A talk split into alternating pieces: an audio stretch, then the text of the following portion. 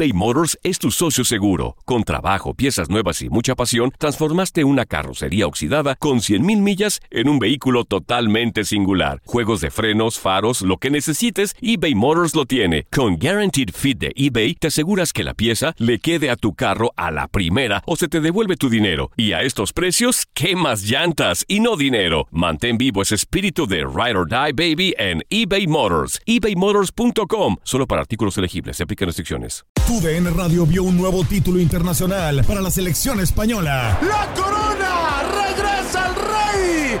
¡España vuelve a ser campeón! ¡Ahora de la UEFA Nations League! ¡El rey volvió! ¡La furia! vuelve a consolidarse en Europa con un equipo joven. Quédate en 2024, porque así como el campeonato de la UEFA Nations League, seguirás presenciando la cobertura más completa del fútbol del viejo continente. ¿Te preocupas por tu familia? Entonces, ¿por qué darles solo huevos ordinarios cuando pueden disfrutar de lo mejor? Eggland's Best, los únicos huevos con ese delicioso sabor fresco de granja, además de la mejor nutrición, como 6 veces más vitamina D, 10 veces más vitamina E y 25% menos de grasa saturada que los huevos regulares, además de muchos otros nutrientes importantes. Así que, dales los mejores huevos. Eggland's Best, mejor sabor, mejor nutrición, mejores huevos. Without the ones like you, who work tirelessly to keep things running, everything would suddenly stop. Hospitals, factories, schools, and power plants, they all depend on you. No matter the weather, emergency, or time of day, you're the ones who get it done. At Granger, we're here for you with professional grade industrial supplies. Count on real time product availability and fast delivery. Call clickgranger.com or just stop by. Granger for the ones who get it done. La pasión de los deportes y las notas más relevantes del día, aquí, en lo mejor de tu DN Radio Podcast.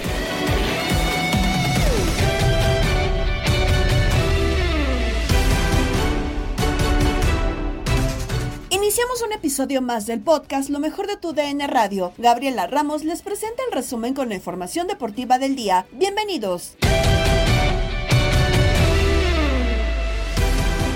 Siguen los resultados negativos para la Liga MX en la Leagues Cup, por lo que se reanudará en la apertura 2023 una semana antes de lo previsto. Así se platicó en línea de cuatro con Juan Carlos Cruz, Paco Villa, Toño Camacho y Max Andalón. Ahora sí, fracaso de la Liga Mexicana en la Leagues Cup, no lo llamamos así, nos esperamos hasta la final como decíamos antes de que arrancara el torneo, o qué onda mi cántalo. Fracaso, punto, fracaso, no hay más. No llegamos ni a la final. Tú me dijiste que, hasta la final lo íbamos a ver. ¿Te acuerdas? al menos yo esperaba tener cuatro equipos. Ah, no, pues yo también esperaba ser millonario ahorita y no lo soy. ¿Seguro? Sí, sí, esperaba y no, lo soy. No, lo sé. no, no, no, no, no. a ver, eh, fracaso individual. Digo, porque fue pregunta antes de que arrancara sí, sí, me acuerdo que sí, fracaso. Sí, al final yo sigo con la espera de que tengamos algún equipo en la final. Ahora por más de por tema de probabilidades es no es posible quizá, no sé si Monterrey al Monterrey un poco, ¿no? No sé, no sé si Monterrey le alcance con todo y que ya se está quejando de los más de nueve mil kilómetros, cosa que yo creo que sí es eh, un punto importante, pero yo si te soy sincero y entiendo que todo hemos dado para promocionar la Leagues Cup, para mí es un fracaso este, este producto. Para mí no ha funcionado.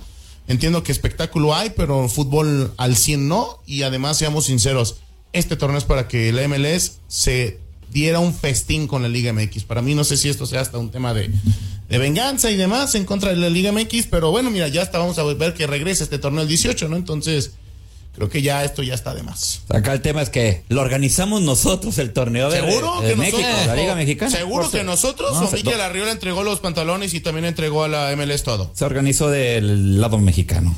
No lo sé. Por supuesto. Max Andalón, ¿qué piensa? ¿Fracaso? Sí, tiene que ser un fracaso y en todas las letras el hecho de que solamente dos equipos eh, mexicanos hayan llegado hasta esa instancia. Lo, lo hablábamos que por lo menos en los octavos y en dieciséisavos estuvo un porcentaje similar, o sea, algo relativamente proporcional tendría que ser si o sea, más o menos un 30, 40% más o menos para tener eh, eh, más o menos la proporción para estar equilibrados, por eso de que las ligas, la Liga MX tiene menos equipos que, que la MLS, pero hoy es el 25% solamente de los equipos que están en cuartos de final, lo que tiene hoy por hoy la Liga Mexicana. Y con el Querétaro hoy creo que estamos en el 15.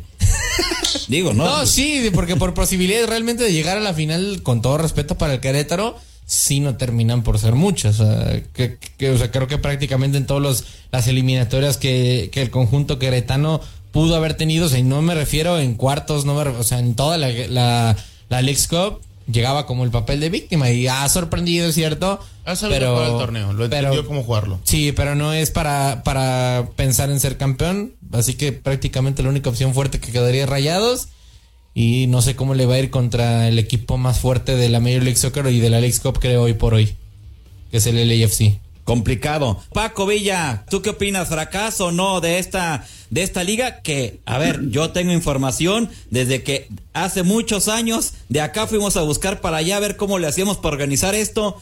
¿Y tú qué opinas?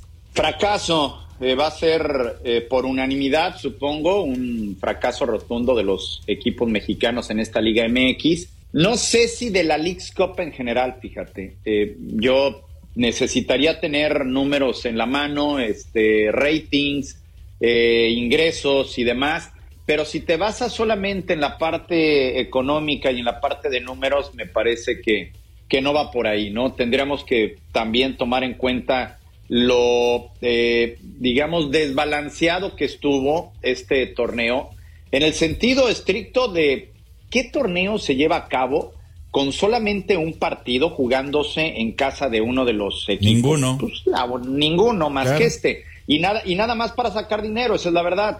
¿Por qué se suspendieron las ligas? Pues para prestarle toda, absolutamente toda la atención a este torneo. Que los clubes no tuvieran pretexto alguno para no poner a sus titulares, que la gente no tuviera en los estadios en los Estados Unidos pretexto alguno para no comprar sus boletos, asistir a los estadios y sumarse a este torneo. Pero más allá de eso, pues yo no vi nada, nada que le pudiera servir a los clubes mexicanos, salvo eh, probablemente eh, recordarnos el hecho de participar casi, casi en una confederación que no es nuestra, en la que los arbitrajes, el bar, incluso con mexicanos ahí, yo no sé si les pagaron una lana y les dijeron, hey, a ver, hagamos que la MLS vaya mejor que la Liga MX porque pues allá ustedes ganan poquito y acá les vamos a pagar más. Pero parecían que los árbitros mexicanos, incluso contra equipos mexicanos en la cancha, sobre todo los del bar, estaban en contra. 80% fácil, me atrevo a decir, de las decisiones que tomaron. ¿Pero tú crees que de manera premeditada? Mira, ponle el nombre, o sea, ponle como quieras, chiquis, da lo mismo. 80% de las decisiones que tomaron, ya sea en cancha o en el bar, que fueron equivocadas fueron contra de los equipos mexicanos. Y lo mencioné desde el día uno en el partido de Cholos. Desde el día uno me fui con todo. No puede ser que el señor, eh, ¿quién era el, el del bar? Que el señor creo que era Macías, árbitro mexicano, eh, que estaba en el bar, no hubiera jugadas evidentemente equivocadas en la cancha, chiquis. Evidentemente equivocadas. ¿A qué le llamo eso? O hay una lana de por medio en donde dicen, oye, yo quiero seguir aquí yo quiero seguir en el bar, vamos a facilitar, porque todo esto está eh, generado para que la MLS diga nuestra liga es mejor. Y bueno, efectivamente su liga es mejor. Pero mejor por, por, por qué? ¿Por, por el bar? ¿Por la eh, infraestructura? Por las dos razones. Por la, estructura no hay nada, no, no hay punto de comparación. Claro. Jorge, no hay, no, hay punto de comparación. Han estado en, han estado en campos de entrenamiento de la MLS. Yo he estado en cuatro Atlanta United, Philadelphia Union, en el Galaxy, por supuesto, y, y, me falta la de Seattle.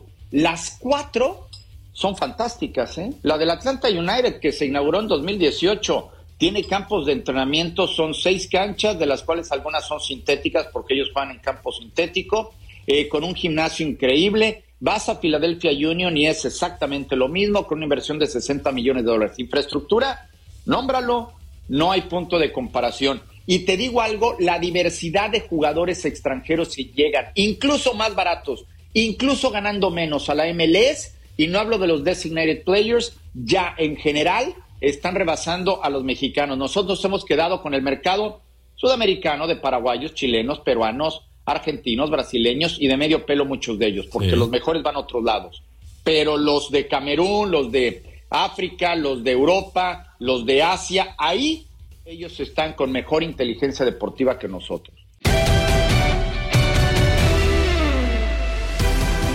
En tu DN Radio, escuchaste la victoria de Rayados en el Clásico Regio ante Tigres por un gol a cero. Javier Zuli Ledesma, ¿qué pasó en el partido? Sí, un partido apretado, un partido típico como clásico de la Sultana del Norte. Tigres eh, contra Rayados, que bueno, en el segundo tiempo se define por este penalti de Sergio Canales que cobra perfectamente, ya sea al final del mismo. Javier Aquino se barre dentro de su propia área, comete esa falta, el árbitro va y lo checa en el bar, mientras que los dos equipos se trabaron, se enredaron en el trabajo de la media cancha. Esta jugada fue la que vino a definir el partido favorable para el equipo de Rayados. Muy bien, a pesar de que Nahuel Guzmán, concentrado eh, Sergio Canales, a pesar de que Nahuel Guzmán intentó hacerle su show, distraerlo, que la presión le cayera totalmente al cobrador, eh, que justamente se estrenaba como pues goleador, podemos decirlo, Sergio Canales, este hombre que viene a reforzar a los rayados en la ofensiva. Me parece que lo cobra perfectamente mientras Nahuel Guzmán se lanza hacia su lado derecho, la pelota va al lado contrario a la izquierda y marca la diferencia en un partido apretado, justo, ninguno de los dos eh, equipos quería dar ventajas y esa penalti, esa penal fue la que marcó la diferencia favorable para el equipo de Rayados, 1 por 0. Toluca cayó ante penales tras empatar el marcador a 2 con Minnesota United. Lo llevamos para ti. No pudo contra 10 Peter el conjunto de los Diablos Rojos del Toluca y en tanda de penales se ve el equipo de Nacho Ambriz. Sí, sí, sí. E, e, era un partido donde, eh, pues no por ser favorito ni por ser el que mejor habías jugado, tenías ya el pase hecho, ¿no? Había que demostrarlo. y Toluca pecó desde el tiempo regular con las distracciones tremendas en la parte baja. Claro, tiene una buena reacción, pero ibas perdiendo 2 a 0 en un, partido que, tú tenías el control de la pelota, te descuidaste, te clavaron dos. La reacción, bueno, te permite llegar a esta zona de los penales, pero bueno, eh, eh, hay que saberlos tirar, hay que mantener una concentración. Minnesota hizo un gran esfuerzo y merecidamente logra avanzar a cuartos de final. Para Marc Rosas, la Liga MX está sufriendo y así lo dijo en Misión Fútbol con Toño Camacho. Sí, no, no, no puedo estar más de acuerdo en muchas de las afirmaciones, ¿no? Si nos vamos meramente a los resultados y a lo que dices, la Liga MX está sufriendo, ¿no? Por, muchos condicionantes de cómo se está jugando. Y ayer, por ejemplo, escuchábamos unas declaraciones del Tato Noriega tras vencer a Tigres de todos los viajes que ha tenido que hacer Rayados y eso es una realidad, no es una excusa, pero es una, una realidad, un equipo que empezó eh, jugando en Salt Lake, que se va a Seattle, que luego eh, por ahí se va a Portland, que ayer juega en Houston, que ahora jugará en Los Ángeles y en caso de pasar a semifinales eh, iría a Nashville o a Minnesota. Obviamente no es fácil, ¿no? Enfrentar un, un torneo en esas circunstancias jugando cada tres, cuatro días, pero es la realidad y es lo que habían aceptado desde mucho tiempo antes, ¿no? Si nos vamos a lo meramente futbolístico, eh, en esa pregunta del día que también me gusta y que siempre la sacamos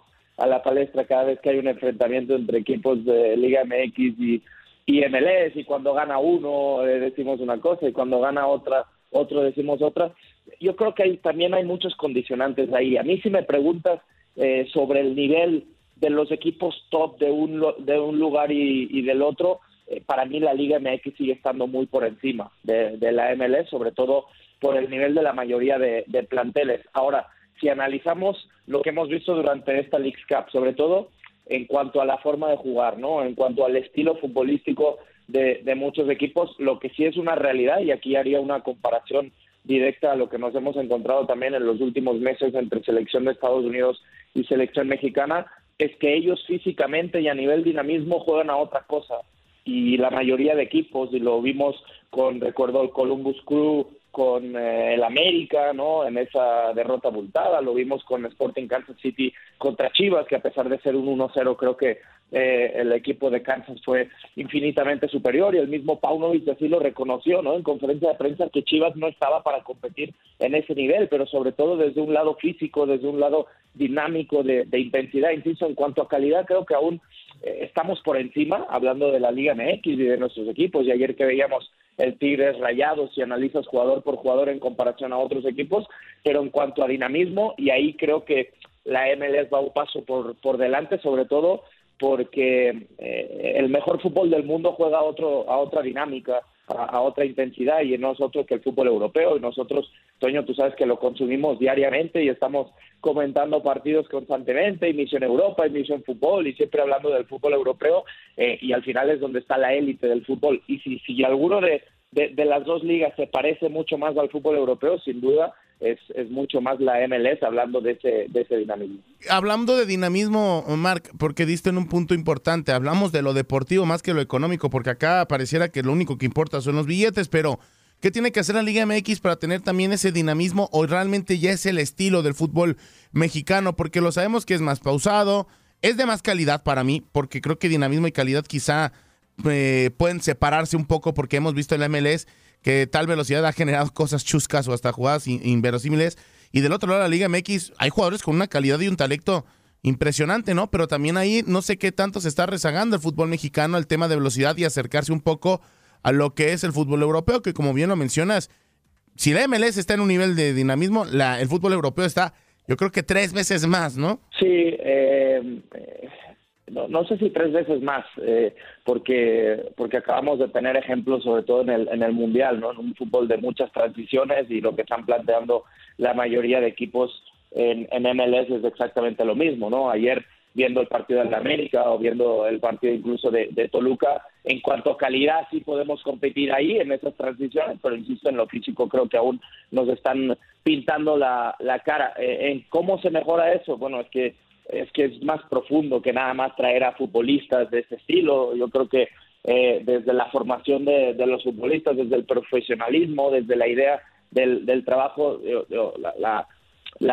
la, mentalidad del trabajo y la ideología del, trabajo a nivel deportivo en Estados Unidos siempre eh, se ha basado en el, en el atleta, ¿no? Eh, la mayoría de deportistas o todos los deportes y ellos en algo han sido dominantes a nivel mundial y a nivel olimpiadas y cada vez que hay una competencia internacional es porque su, su filosofía del trabajo es mucho más eh, profesional que la, que la nuestra, ¿no? No solo en México, ¿eh? yo creo que a nivel latino, en, general, a nivel Latinoamérica, y si nos vamos a Libertadores, esa Libertadores que tanto nos gusta eh, alabar y que tanto nos gusta siempre compararnos y que, que tanto nos gustaría a todos regresar a, nivel calidad, obviamente ahí hay brasileños, hay uruguayos, hay argentinos y, y hay un talento increíble, ¿no? En cuanto a la calidad futbolística. Ahora, yo creo que ellos también han quedado rezagados en ese sentido de, de lo físico-atlético, de lo, del, del, profesionalismo. Eh, yo creo que tenemos mucho que aprender eh, para no para no seguir quedando quedando atrás. En la Copa Centroamericana de CONCACAF, Real Estelí se impone 1 por 0 a Olimpia y lo escuchaste por nuestra sintonía. Pues termina la jornada número 2 del Grupo B en este tema de la Copa Centroamericana. El conjunto de Real Estelí de Nicaragua le pega contundente y categóricamente 1 por 0 a la escuadra del Olimpia de Honduras. El resumen en la voz de mi compañero y amigo Jesús Ciordia, cuéntame qué pasó en este cotejo. Sí, un encuentro, mencionábamos en los primeros minutos, fue favorable al Real Estelí. Aprovecharon sobre todo las mismas circunstancias del terreno, se acostumbraron más rápido, ahí juegan eh, seguido. Y sobre todo un, un Harold Ramírez, Harold Medina, perdón, que fue el, creo yo que el, más el hombre más importante de Real Estelí, porque él es el que estuvo creando un poquito más de jugadas de peligro, se animó un poquito más, estaba siendo más constante en cuanto a la ofensiva de este equipo que vestía de rojo el día de hoy. Entonces eso sin duda fue lo que marcó y fue significativo en los primeros minutos, porque recordar que el gol cayó en la primera mitad, una jugada que primero fue un disparo desde fuera del área que pegó en el poste, después un centro de Byron Morilla, que fue el que le mandó el, centro para que rematara de cabeza a Harold Medina y que fue el único gol del encuentro. Y después, Javi, un, un Olimpia que trató de, ponerse en el encuentro, mandando trazos largos, aprovechando la corpulencia de Arboleada y de Benguiche. Pero no fue suficiente porque la defensa de Real Estelí se impuso muy bien y sobre todo con mucha desconcentración en cuanto a, a definir, a tener esas mismas jugadas al, momento del ataque que no pudo concretar Olimpia. Eso benefició sobre todo a un equipo de rojo que se pone a seis puntos en la clasificación y como líder en solitario. Entonces, eso también es importante destacar porque se aleja de, su perseguidor, que era el Olimpia, que lo tiene a diferencia de cinco puntos. Entonces, eso también es importante mencionar, sobre todo con las aspiraciones de este equipo nicaragüense que busca llegar muy lejos y trascender mucho en esta Copa Centroamericana. En otros resultados, Alajuelense le pegó 3-0 a Verdes, mientras Cobán y Universitario igualaron sin goles. Estás escuchando el podcast de lo mejor de tu DN Radio, con toda la información del mundo de los deportes. No te vayas, ya regresamos. Tu DN Radio, también en podcast. Vivimos tu pasión.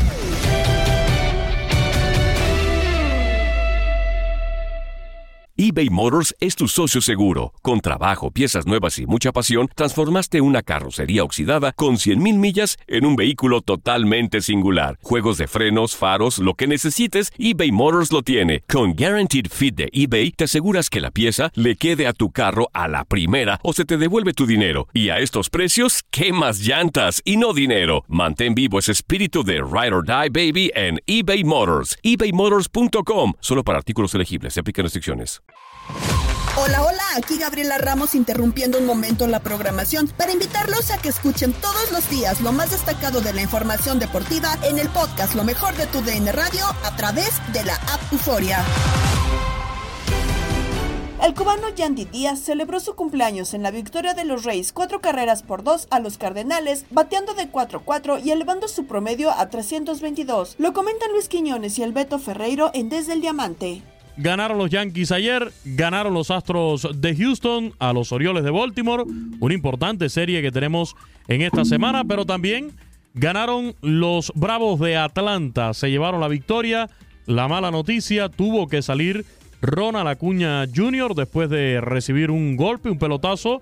Y bueno, en otros resultados, los Dodgers se llevan la victoria y cuentan con una gran salida del mexicano Julio Urias, quien se anotó el éxito en lo personal. Y ganaron los Marlins, ganaron hoy, ganaron ayer. Dos victorias tremendas. Ayer 3 a 2, sí, por la mínima con Jorge Soler, el cubano que se vistió de héroe, honrón, con un corredor en circulación en el octavo. Y hoy también por la mínima 5 a 4 con un Josh Bell que fue el héroe. ¿eh?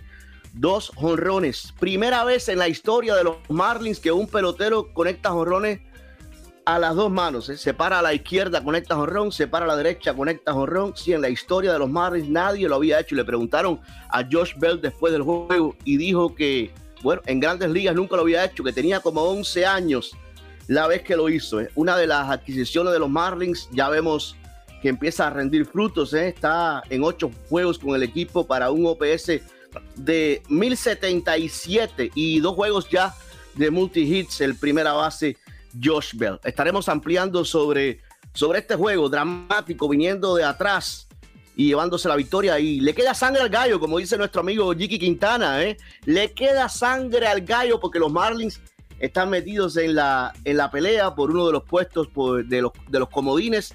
Mañana estarán descansando para la bienvenida a partir del viernes a su equipo Guiñones, a los Yankees de Nueva York que estarán en el Long Depot Park una serie de viernes sábado y domingo. Le queda sangre al gallo, Quiñones. Le queda sangre al gallo. Nuestro saludo para Jiki Quintana, para José Luis Nápoles, ahí siguiendo siempre a los Marlins en las buenas, en las malas, en las regulares.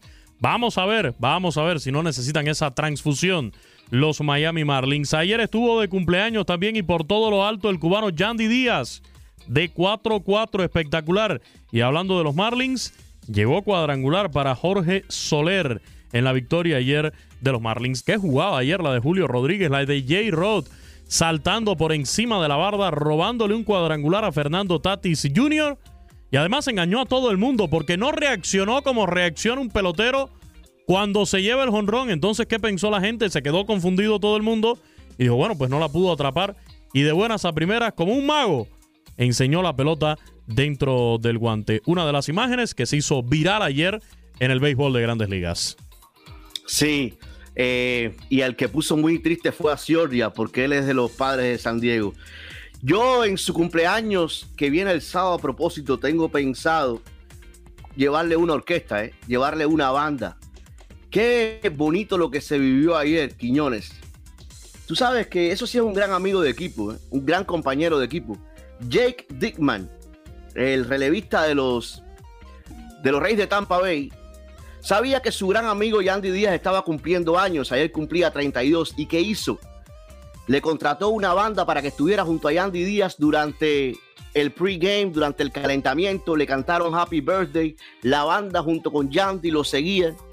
y eso trabajó. ¿eh? Más adelante estaremos ampliando, pero se fue de 4-4 y hoy es el líder de los bateadores. Así que cumplió años, se fue de 4-4. Tuvo una banda ahí persiguiéndolo y cantándole Happy Birthday durante todo su cumpleaños en su casa en el Tropicana Field. Lo de ayer de Yandy Díaz, sensacional, Beto. Sí, junto a Brandon Lau y Randy Arozarena conectando imparables productores en el octavo inning para que Tampa se llevara la victoria 4-2 sobre los Cardenales de San Luis. Mencionar también, Beto, el jonrón número 22 del de Hermosillo, Sonora, Isaac Paredes. Mientras que, como ya decías, Yandy Díaz se va de 4-4, eleva su promedio a 322. Ya lo mencionabas, marcando la diferencia allí entre los bateadores. Líder de los bateadores. O, ah, no, fue a la cama de líder de los bateadores. Tiene un punto más que Bob Bichet. Es decir, Yandy Díaz hoy, fíjate una cosa, ¿eh? porque lo tuvimos aquí, y esto lo hemos dicho tantas veces, eh, antes de la que comenzara la, temporada, el día antes que le dieran la extensión de contrato. Hoy no solamente que es líder de los bateadores con 322, uno más que Bob Bichet.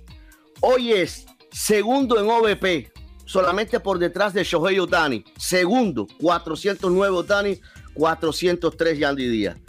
Hoy es quinto en la americana en slugging percentage. 514 por delante de él solamente Otani, Luis Robert, Adoli García y Rafael Devers. Y hoy es Quiñones segundo en OPS. Solamente el fenómeno Shohei Otani por encima 1078 y Yandy Díaz 917. Nada, está en su mejor temporada, pero por mucho, ¿eh? Por mucho en, en grandes ligas. En el vestidor, Enrique Burak analizó las series que se jugarán esta semana en la MLB con Max Andalón y Jorge Rubio. Respecto a los próximos enfrentamientos ya dentro de MLB, Orioles y Astros se enfrentan esta semana y lo harán en Baltimore. Eh, ¿Ves quizá este duelo como una posible serie de campeonato en esta postemporada?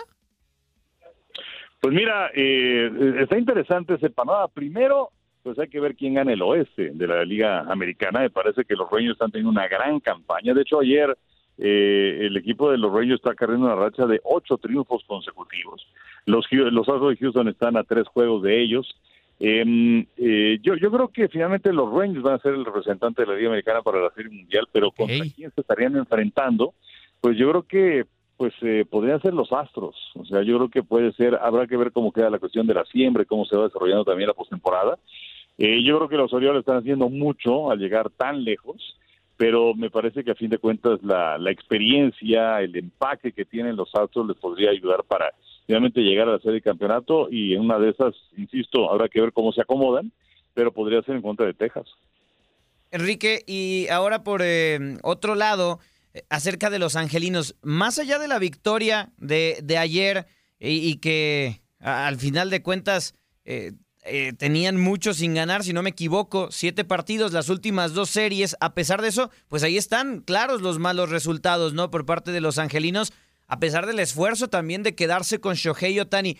Se equivocaron al no cambiarlo porque tengo entendido que su esperanza era dejar a Otani para poder competir por la clasificación y con estos malos resultados, ojo, más allá de la victoria de ayer en esta serie contra los gigantes, eh, pues han tenido malos resultados. Fue un, fue un error no soltar a Otani cuando podía ingresar un buen billete?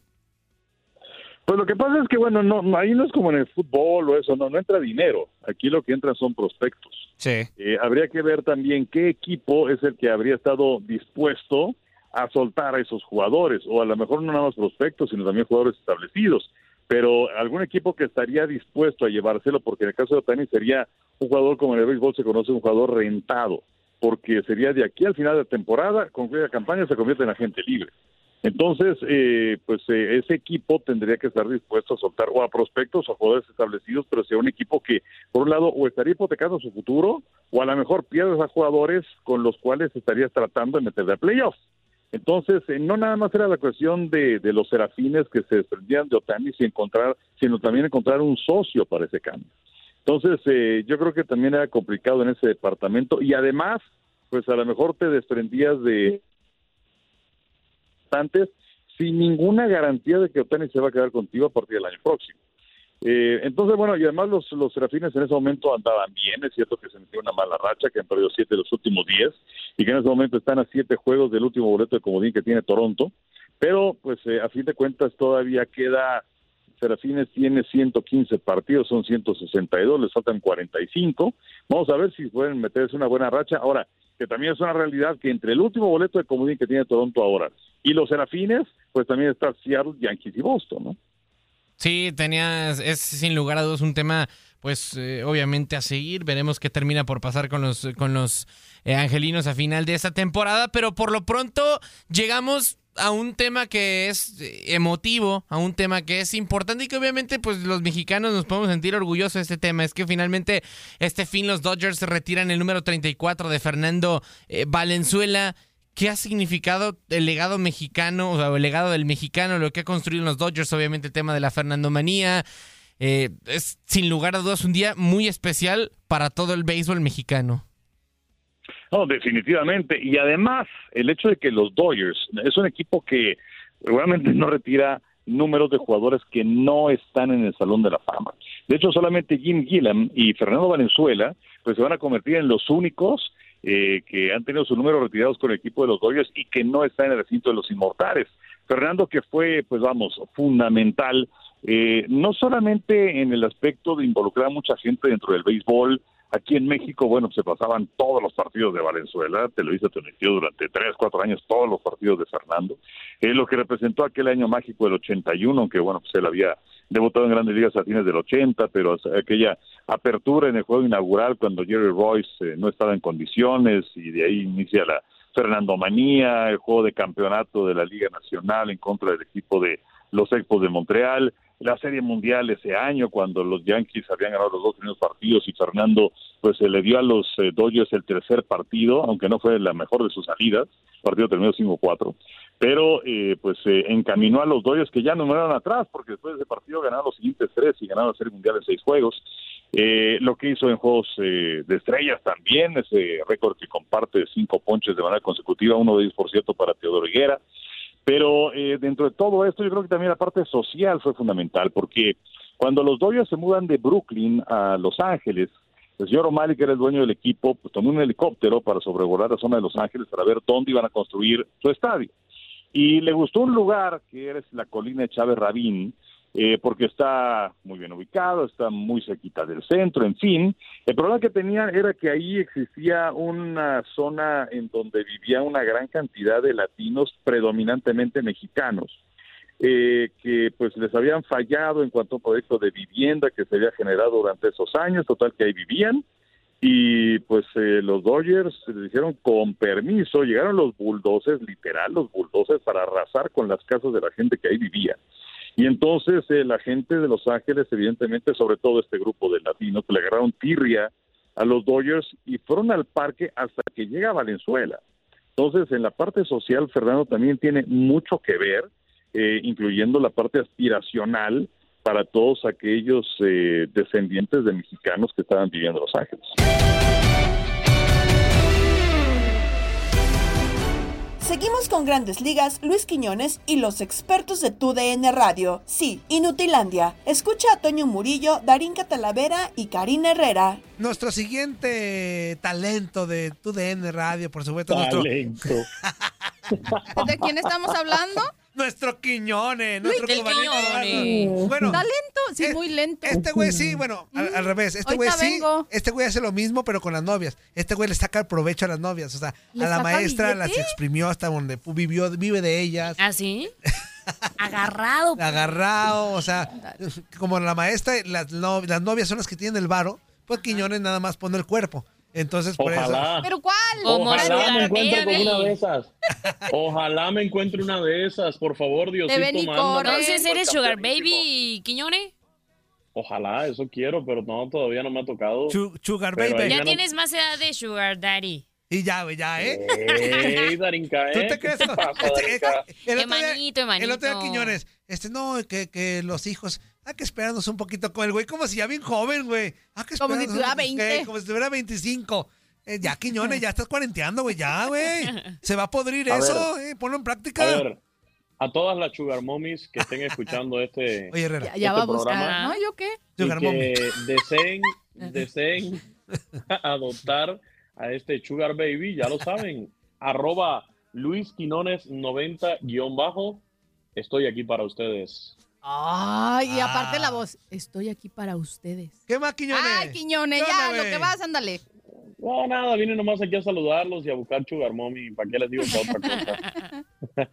Te vas a tener ¿Qué que anunciar muchachos? todos los días de aquí en adelante. Ok, con gusto, pero hasta que aparezca una, ¿eh? Si aparece Pues sí. una, ya.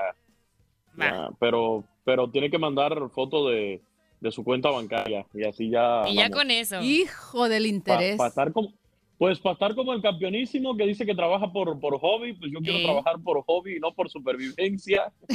Pero mientras Pero te bueno. amuelas y trabájale, ándale. Si no, No, mientras no queda de otra. Barrabás te va a decir hasta la vista, baby.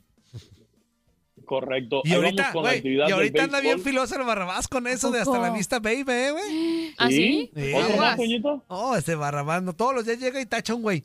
Eh, Así como de Y tú tarea. llegas corriendo como, ay, ¿me tachó? No, como todavía yo, tengo un borra- como yo tengo un borrador No, en mi Toñito- escritorio, se lo borro. Y, El Toño, no, Chapis, el Toño llega con las rodilleras y ya resuelve el asunto. Se, se borra él con las rodilleras. Ah, bueno, ahí a la fácil. oficina. Ayer, ayer en el béisbol de las grandes ligas tuvimos victoria para los Yankees de Nueva York, de la Chapis, que es ¡Eso! fanática de los Yankees.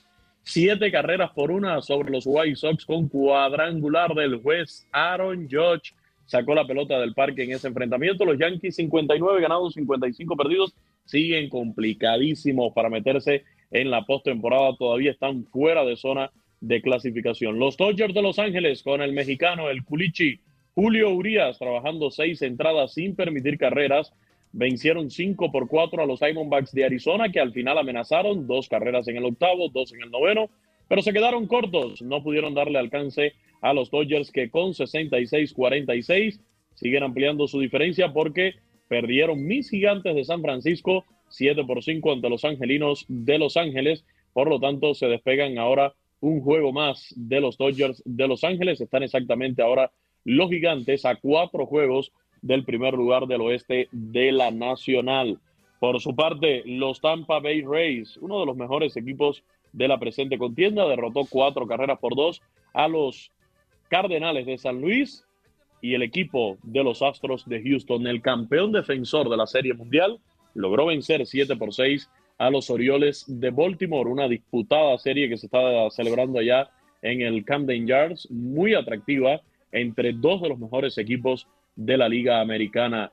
Kyle Tucker conectó Grand Slam que marcó la diferencia en el desafío después del cuadrangular de Moncastle por el equipo de los Orioles de Baltimore. Sí, ganaron los Astros, pero los Rangers de Texas también ganaron 6 por 1 a los Atléticos de Oakland con Max Scherzer en la lomita, el hombre que llegó hace una semana procedente del el equipo de los Mets de Nueva York. Max Scherzer re- logra la victoria, la número 11 para él en la temporada, guiando esta victoria de los Rangers que se mantienen en el primer lugar del oeste de la americana cuadrangular de Corey Seager en este enfrentamiento. Así las cosas en las grandes ligas, como siempre, más detalles a las 5 en el programa Number One de TUDN Radio desde el Diamante. Muy bien, esta es la información de Gigolo Number Quiñones. one, hoy nomás. El Gigolo Quiñones. Gigolo. ¿cómo El Number no? One. En Contacto Deportivo, Andrea Martínez nos presenta cerca al inicio de la NFL y el Mundial de Básquetbol. Además, boxeo entre mexicanos este fin de semana. Se acerca el inicio de la temporada regular y en tu DN Radio contamos los días para que dé inicio con un recorrido por todos los equipos de cara a esta temporada. Tu DN Radio se prepara para la nueva temporada del fútbol americano. Oficialmente quedan 29 días para el arranque de la NFL y el sueño del Super Bowl 58 comienza. 32 días, 32 equipos. Hoy, los Indianapolis Colts. Varios años han pasado desde la última vez que los Colts tuvieron un coreback franquicia. En el draft de este año, el equipo de Indianapolis seleccionó al egresado de Florida, Anthony Richardson, para tratar de terminar esta mala racha. Anthony Richardson, quarterback, Florida. Junto a Richardson, otro tema a lo largo de la temporada será Jonathan Taylor. El hoy todavía corredor de los Colts solicitó un cambio de equipo a finales del mes pasado, provocando así el interés de varios equipos por hacerse con sus servicios. Para esta temporada, Taylor entra en el último año de su contrato de novato, por lo que si Indianapolis quiere mantenerlo en su plantilla a futuro, deberá renovarlo sí o sí próximamente. Five touchdowns today for the Colts. Con varias narrativas por contar, estos son los Indianapolis Colts rumbo a la NFL 2023. Yo soy Iker González y esto es la NFL por tu DN Radio. En tu DN Radio vivimos tu pasión por el fútbol americano. Con información de box porque previo a la pelea de este fin de semana entre los mexicanos Emanuel Navarrete y Oscar Valdés, aquí recordamos dos de las mejores peleas entre boxeadores aztecas de este siglo. En la primera entrega, Morales contra Barrera y Vázquez ante Márquez. Nos presentan Orlando Granillo y Max Andalón. El próximo 12 de agosto, Emanuel Vaquero Navarrete y Oscar Valdés cruzarán metralla. Por estas situaciones que hoy recordaremos los combates más atractivos en lo que va de este siglo entre boxeadores mexicanos. Morales contra Barrera, 19 de febrero del 2000. Fue el Mandalay Bay Event Center donde Eric Morales y Marco Antonio Barrera se encontraron por primera vez en el camino. Con los cetros de peso super gallo del Consejo Mundial de Boxeo y la Organización Mundial de Boxeo en disputa, cruzaron metralla a más no poder hasta que los jueces definieron al ganador de una de las peleas más brutales que ha tenido el pugilismo mexicano. Morales, que conectó 319 de 868 golpes, se llevó la victoria ante Barrera, que conectó 299 de los 618 golpes lanzados.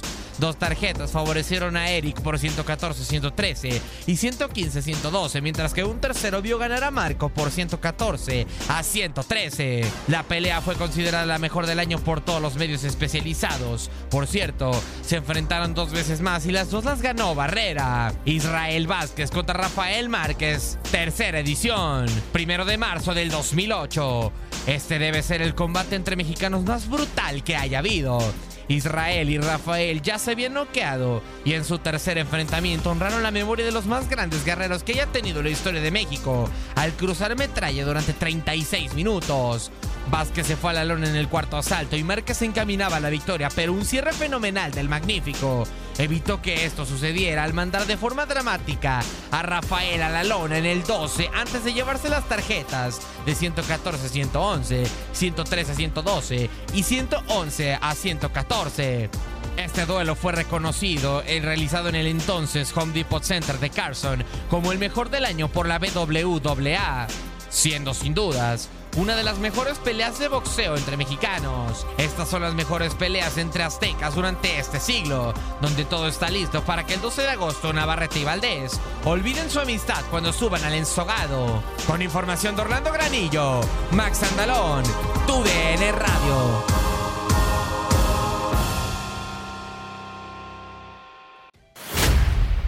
Se acerca el inicio del Mundial de Baloncesto y el Team USA ya ha confirmado cuatro partidos amistosos antes de poner rumbo a este Mundial que se celebrará en Filipinas, Japón e Indonesia. Los eh, dirigidos por Steve Kerr se enfrentarán a Eslovenia y España en Málaga los días 12 y 13 de agosto respectivamente. De ahí volarán hasta Abu Dhabi para disputar otros dos partidos amistosos ante Grecia y Alemania los días 18 y 20 también de agosto. Su debut mundialista será el 26 de agosto en la sede de Pas y contra Nueva Zelanda. Están dentro del grupo C junto a Grecia, Jordania y los citados neozelandeses. Nos vamos, pero antes, ¿qué datos y festejados nos tienen Pedro Antonio Flores, Octavio Rivero y Darín Catalavera en locura? Pero de la misma manera agradece a la afición y reconocen, vamos, vamos todos juntos. Todo se dentro de mí,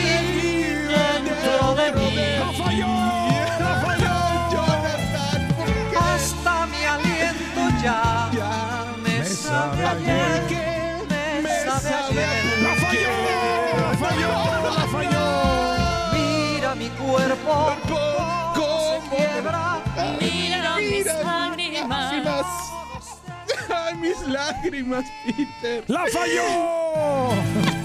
¡América está fuera! Todo se derrumbó. Que Dios dijo Jardine. Pintamos toda la casa y sin dejar caer una sola gota de pintura que no sea. ¿Qué es eso? El dato random. Ey. Yo, tam- yo también, oiga. ¿Qué oiga? Yo también. Yo también estoy llorando, oiga. Yo lo sé, ¿Ya? oiga, yo sé que usted es americanista de honor. Pues es que no sé si se me, me metió aquí una pierdita en el ojo, pero. ¿Qué le pasó? Pues ya se acabaron, pues, hombre, los octavos de No, final de la liga. ya. A mí se me metió un penal Ya en se el ojo. acabaron. Pero mira, ahí le van los números. Cuénteme. Se marcaron 28 goles en 8 partidos. ni que hartos. No estuvo mal, pues un promedio de No. 3.5 goles por encuentro. Pues incluso estuvo más alto que la fase de grupos, oiga. Tuvo re mucho, Eh. don Peter. Bien mucho. En los tres duelos entre clubes de la Liga MX y clubes de la MLS, los mexicanos solo pudieron llevarse uno, pero todos los encuentros se definieron desde la tanda de penales. Ahí estuvo la maldición, hombre. Ay, mi Darinka, ay, mi Peter. De los ocho equipos sobrevivientes en los cuales no está el América, solo Monterrey, don Peter, y el LIFC han podido ganar su liga. La pandilla en cinco ocasiones y el LIFC solo una. El año pasado, pues. mm, Ah, oiga. Qué raro habla usted, oiga, ¿eh? No sé. Quedaba medio no sé. raro, oiga. Pero bueno, déjeme le digo que en un duelo entre el Inter Miami y el Charlotte. eh, en ese, la antigüedad de ambos equipos ni siquiera llega a los 10 años combinados. Inter todos los 20 tiene 5 por 3 del Charlotte. Por su parte, el equipo más añejo de los 8 es el Monterrey. Tiene 78 años de historia. Oh, pues, ¿ya está viejo? Pues a ver si se los joden. Ah, pues ojalá. ¿Eh?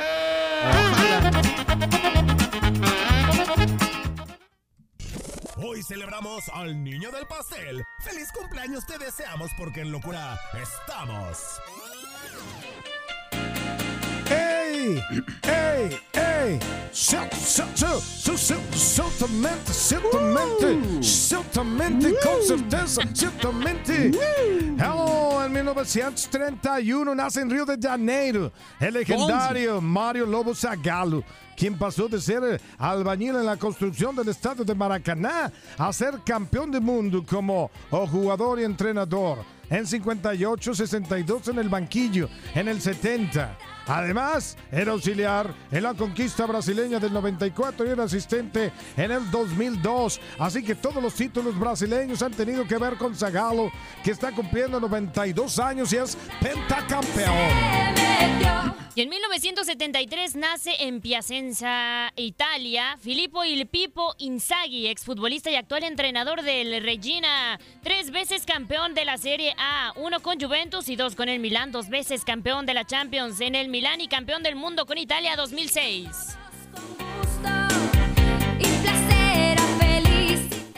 Y, y bueno, pues en 1972 nace en Medellín, Colombia, el cantante Juanes. Uno de los más grandes ganadores de premios Grammy Latino de la historia. 26 fotógrafos ha vendido más de 16 millones de copias y está cumpliendo 51 años el de la camisa negra. Happy birthday. Pobre y feo, pero antojado. Pero cumpleañero, güey.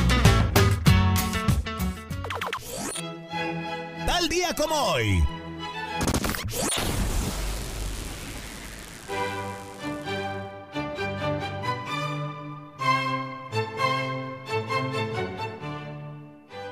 En 1972 nace el clásico joven del fútbol mexicano, luego de que Cruz Azul derrotó a la América por 4 a 1 para conquistar el campeonato de liga y comenzar la dinastía de la máquina celeste de los 70s. Y en 1976, Jesse Owens gana su cuarta medalla olímpica en los Juegos de Berlín, en la prueba de relevos 4 por 100, en la cual impusieron un nuevo récord mundial.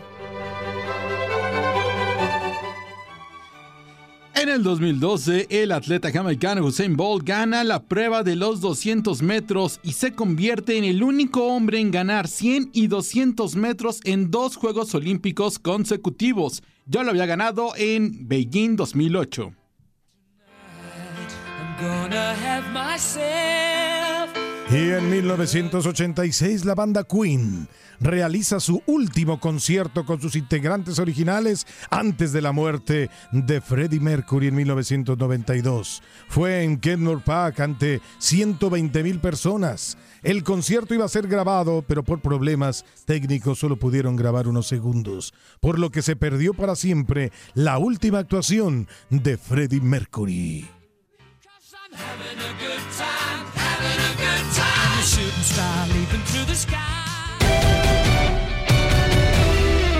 Gabriela Ramos los invita a escuchar el podcast Lo mejor de tu DN Radio en la app Euforia. Mañana nos volvemos a escuchar con el nuevo capítulo del podcast Lo mejor de tu DN Radio. Cassandra Sánchez Navarro junto a Catherine Siachoque y Verónica Bravo en la nueva serie de comedia original de VIX, Consuelo, disponible en la app de VIX ya. ¿No se merece tu familia lo mejor? Entonces, ¿por qué no los mejores huevos? Ahora, Egglands Best están disponibles en deliciosas opciones. Huevos clásicos, de gallina libre de jaula y orgánicos de Egglands, que ofrecen un sabor más delicioso y fresco de granja que le encantará a tu familia. En comparación con los huevos ordinarios, Egglands Best contiene la mejor nutrición como 6 veces más vitamina D, 10 veces más vitamina E y el doble de omega 3 y B12. Solo Egglands Best. Mejor sabor, mejor nutrición, mejores huevos. Visita egglandsbest.com para más información. For the ones who work hard to ensure their crew can always go the extra mile, and the ones who get in early so everyone can go home on time, there's Granger, offering professional grade supplies backed by product experts so you can quickly and easily find what you need. Plus, you can count on access to a committed team ready to go the extra mile for you. Call, clickgranger.com, or just stop by. Granger, for the ones who get it done.